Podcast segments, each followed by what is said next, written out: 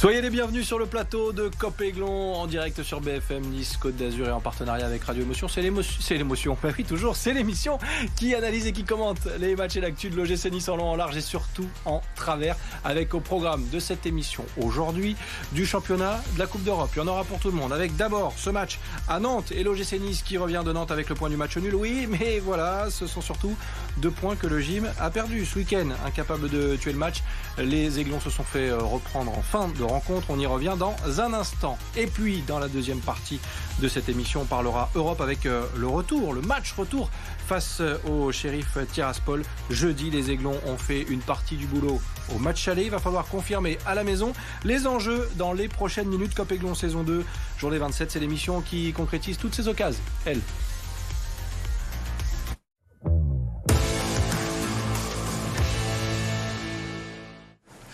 Et pour m'accompagner autour de la table ce soir, Alric, titulaire indiscutable. Comment ça va, Alric? Bonsoir Sébastien, bonsoir à tous. Ça va très très bien. Ouais, on y reviendra avec ton humeur du jour. Il a le sourire, il est content, Alric, tout va bien. Certainement cette Coupe d'Europe que tu adores qui arrive, qui te donne le sourire à nos côtés, celui qu'on appelle la vedette, mais on peut aussi l'appeler Nassim Tirech. Quand moi, je suis pas, je suis pas titulaire. Moi, je suis un remplaçant du remplaçant. Je suis le mec de la réserve. Pas du tout, pas du tout. On compte sur les jeunes. On fait Ouais, les jeunes oui, comme, voilà. comme Didier Tiga. Les jeunes prometteurs. Voilà, Nassim Tirech, journaliste à Perform. Merci d'être là, Nassim. Avec plaisir. Bonsoir à tous. On va parler bien sûr de Ligue 1, de Coupe d'Europe avec Will, supporter du gym, qui nous rejoint pour la première fois sur ce plateau. Merci d'être là aussi Ouais, merci à vous, très heureux d'être parmi vous ce soir. Pour parler du gym et euh, un gym qui donne le sourire à Alric, c'est son humeur du jour. Et pour une fois qu'Alric est content, on va pas se- s'en priver. Ah Humeur du jour euh, avec le sourire, Tu dis ça comme si je râlais toutes les semaines, c'est ça? Presque. Non, mais en fait, malgré le résultat qui est très frustrant et qui m'a énervé comme beaucoup de monde hier soir, j'ai essayé de prendre du recul et je me suis dit j'ai quand même bien aimé ce match contre Nantes. On a vu des choses intéressantes dans, dans le jeu. Alors on a manqué de réussite, on a manqué de, réalisme de, et de- d'esprit tueur devant, devant le but. Mais j'ai aimé ce que j'ai vu. Et en fait c'est un peu euh, l'image, enfin le, le ton que donne Tigard, c'est prenez du recul, on, on va y arriver, tout va bien se passer. Le fait qu'on s'énerve aujourd'hui, c'est simplement parce qu'on est en train de faire une très belle remontée et qu'on retrouve un petit peu d'exigence avec ce groupe qu'on avait perdu il y a deux mois de ça. Eh ben c'est plutôt bon signe. On va regarder les images de ce match euh, et de ce match nul surtout à euh, Nantes. Deux buts euh, partout avec un scénario, oui, qui va laisser des regrets. L'OGC Nice est parfaitement rentré dans ce match avec cette ouverture du score de Terem Moffi dès les premières minutes de la rencontre. Puis Nantes va revenir d'abord par euh, Sissoko. Euh, Casper Schmeichel n'avait pas vraiment le temps de, de sortir à ce moment-là. Le gym reprend l'avantage par Youssouf Ndaï Chimier. On se dit alors que les Aiglons ont fait le plus dur. Oui, mais voilà, à force de manquer ces occasions, eh bien, euh, l'OGC Nice se fait reprendre dans les dernières minutes. Digard pas forcément très content. Nassim, on va revenir sur ce match. Vu le scénario, des regrets pour euh, l'OGC Nice, euh, encore une fois, sur ce match? Alors, sur le scénario, oui. Je peux, je peux comprendre la frustration des supporters parce que tu prends un but à la 88e minute où tu pars un peu à l'abordage. Alors, tu n'as pas nécessairement besoin de, de le faire. Je crois que le ballon, il est perdu sur un centre du latéral droit pour le latéral gauche. Donc, euh, je peux comprendre que les supporters soient énervés. Après, sur le, si on prend globalement la semaine, tu fais un match nul à Nantes, qui n'est pas une équipe de peintres non plus. Après un match Qui est de un peu en Coupe d'Europe, difficulté quand même. hein, mais- Ouais, oui, mais ils ont quand même des vrais joueurs de foot. Et puis il faut pas oublier que Nantes rate un penalty aussi qui peut le- le- leur permettre de mener 2-1. Et ça, j'ai l'impression que on l'occulte complètement. C'est genre, ouais, on a, on a, on a raté, euh, on a perdu euh, deux points, oui, mais ils ont, ils ont raté une frappe qui est sur la barre. Donc euh, c'est pas un si mauvais résultat que ça. Tu conserves ton, ta série d'invincibilité. Et encore, ça, ça reste un match nul à Nantes. Quoi. Je pense que si on avait dit aux supporters euh, nul à Nantes avant le match, vous signez, je pense que allez, un supporter sur deux aurait dit oui. Surtout euh, après un match de, de Coupe d'Europe. Bah, justement, on parle de supporters. Oui, les supporters du gym aussi. Euh, est-ce que le, le gym a perdu deux points euh, face à Nantes? Ou est-ce qu'on est trop sévère Ou on attend peut-être un peu trop euh? Bah, alors après, voilà, ça c'est un avis personnel. Euh, moi, oui, je suis, euh, je suis déçu de, ce résultat forcément sur le plan comptable. Pourquoi? Parce qu'on a pris beaucoup de retard. Euh, ok, début de saison, euh, limite on pensait au maintien, mais au vu du papier, au vu des ambitions affichées, au vu des moyens, t'étais pas à ta place. Donc là, il y a un retard à rattraper et surtout, tu ne profites pas du frein des autres. Les résultats de Rennes, les résultats de Et Monaco. c'est pas la première semaine que ça arrive. hein. Exactement. Donc euh, voilà, là malheureusement c'est deux points perdus, surtout qu'on a quand même une belle maîtrise du match. Il y a un OGC Nice qui a maîtrisé son sujet, c'est 16 frappes, c'est 8 cadrés, c'est une barre aussi. Donc euh, moi je trouve que voilà, malgré tout le score est, est sévère envers nos aiglons. Le 2-1 était peut-être plus mérité. Le pour la suite. qui se gâche un petit peu peut-être à Nantes. On va écouter en tout cas Didier Digard en conférence de presse au coup de sifflet final et nous on continue d'en parler juste après écouter. J'ai un groupe qui a répondu de, de façon exceptionnelle, qui a été euh, au-dessus de, de son adversaire et malheureusement sur une action, et eh ben, si on ne prend pas le recul, on, on, jette tout à la poubelle. Donc c'est euh, dur à avaler, mais, mais on va le faire.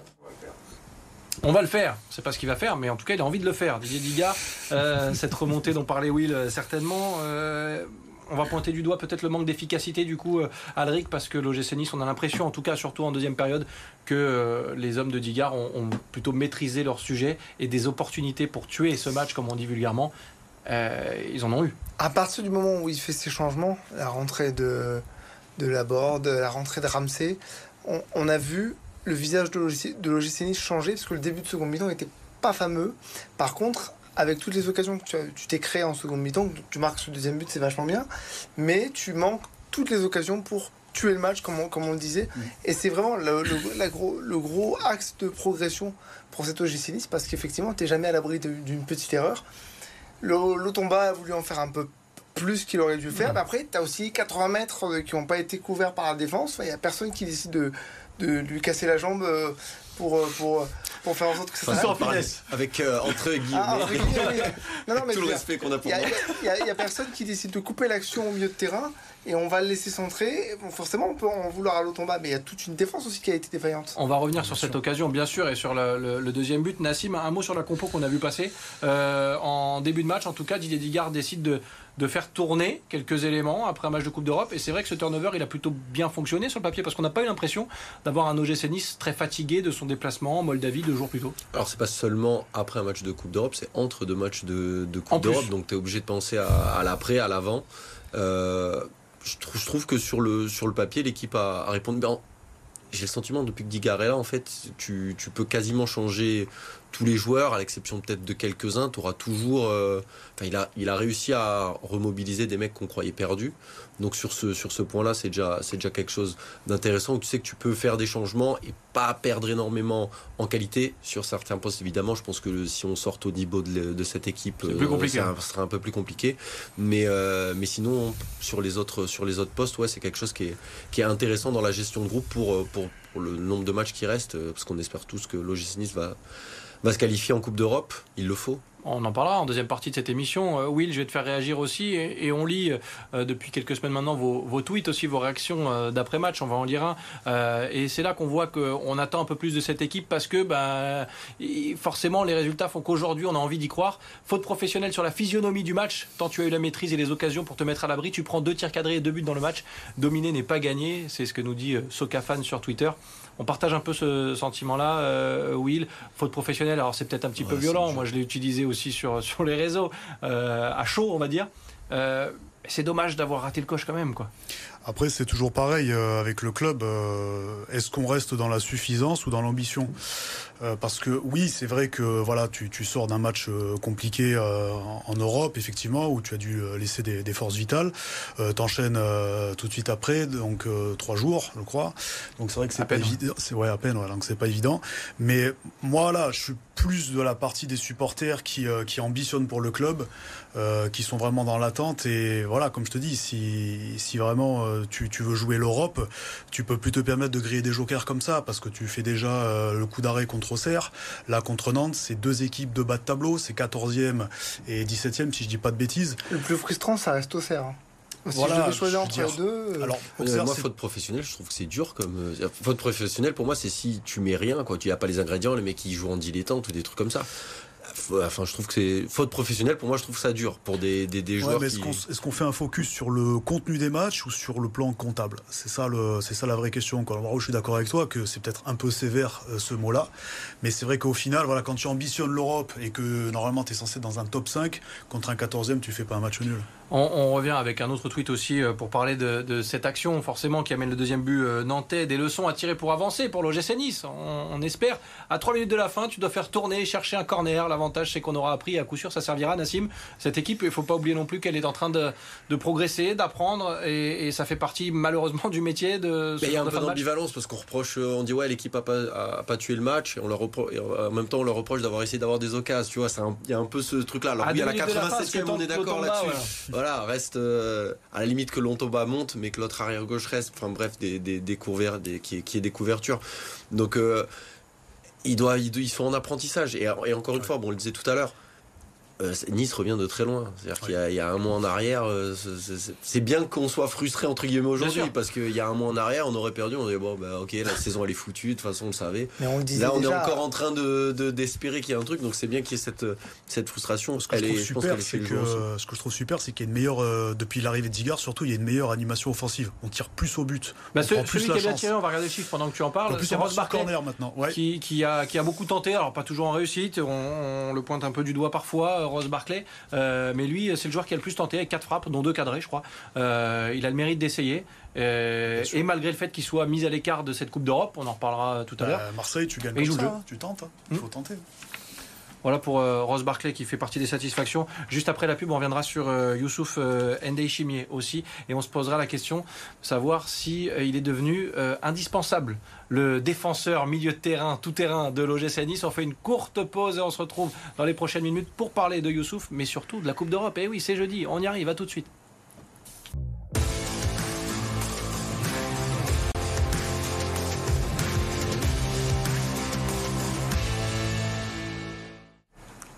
De retour sur le plateau de Copéglon, vous continuez de réagir avec le hashtag Copéglon sur les réseaux sociaux et nous on continue de parler de l'OGC Nice avant de refermer la parenthèse Ligue 1. On ne pouvait pas ne pas s'attarder quelques secondes messieurs sur Youssouf Ndaï Chimier, un joueur très sollicité à Nantes puisque c'est lui qui a touché le plus de ballons, 86 ballons joués, euh, le plus sollicité euh, dans les deux camps d'ailleurs. Alric, déjà indispensable Youssouf Ndaï Chimier, qu'il soit derrière au milieu de terrain, on a l'impression que fait partie des.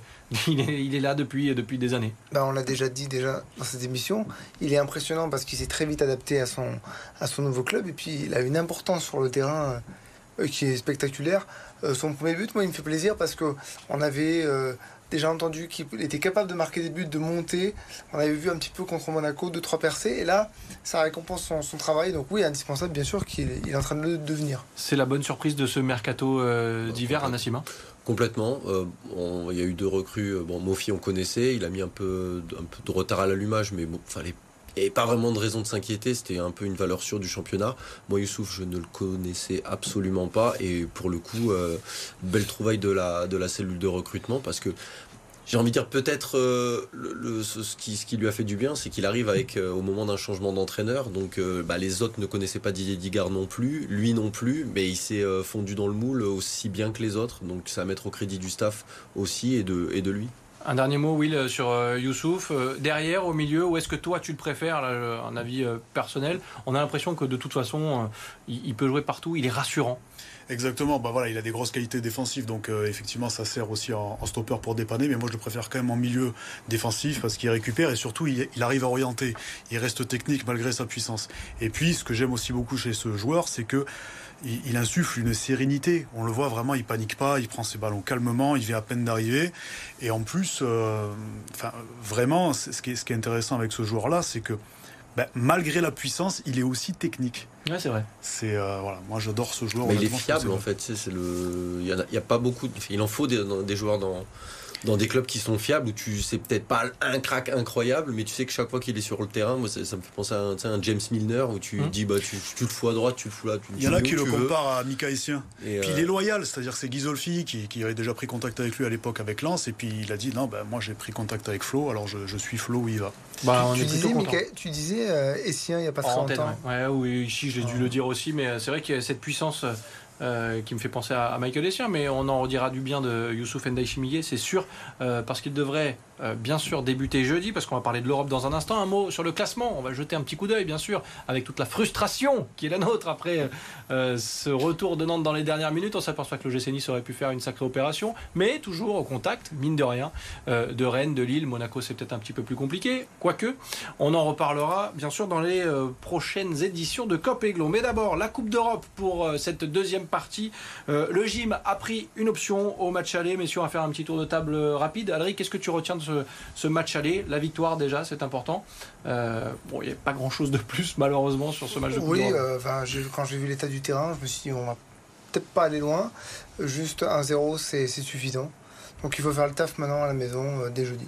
On va reparler bien sûr de ce match à domicile qui arrive. Nassim, sur ce match aller, l'OGC Nice a fait le job. Bah, c'est ça, il fallait conserver tes chances pour, pour le match retour tu as pris une belle option et puis c'est bien qu'il n'y ait que 1-0 comme ça ça va laisser un peu de suspense pour le, pour le match retour et je ne sais pas si c'est à, à, guichet euh, non, fermé pour mais il y a un peu plus de 20 000 places 18 000, 20 000 ok je, crois qu'ils, je croyais qu'ils avaient, fait, ils avaient les deux premiers anneaux de plein. Je, bah, on est à un peu plus de 20 000. Okay. Aujourd'hui, en tout cas, ce matin, c'est ce que le club communiquait. Bon, bah, faudrait que les, les supporters viennent un peu plus euh, en masse pour euh, ouais allez t'es en, es en, position favorable il faut euh, c'est le dernier club français qui, qui, peut ramener des points pour euh, l'indice UEFA donc au-delà au-delà de la simple position de Nice Nice représente le foot français donc ça serait bien de de passer ce, tour-là. On va écouter Didier Digard après euh, ce match aller. On se remémore quelques souvenirs. Retour en arrière, match aller, victoire de l'OGC Nice, 1 but à 0 face au shérif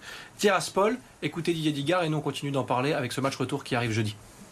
C'était pas beau, c'était euh, long, mais il euh, faut être réaliste. Quand on a un terrain comme ça, on peut pas s'attendre à avoir beaucoup de spectacles.